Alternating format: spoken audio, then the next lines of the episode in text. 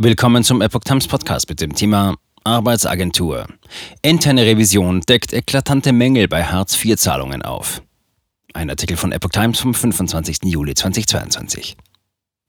Eine interne Revision der Bundesagentur für Arbeit hat laut einem Medienbericht zahlreiche Mängel bei der Auszahlung von Hartz-IV-Leistungen aufgezeigt. Im ihr vorliegenden internen Bericht Vertikale Revisionen im Jahr 2020 hätten die Prüfer unter anderem die schlechte Vermittlung von Langzeitarbeitslosen und Verfahrensprobleme bei Widersprüchen gegen Hartz-IV-Bescheide bemängelt, berichtete die Bild-Zeitung am Montag. Etwa sei die Arbeitsvermittlung der Jobcenter in mehr als der Hälfte der Fälle nicht zielführend gewesen.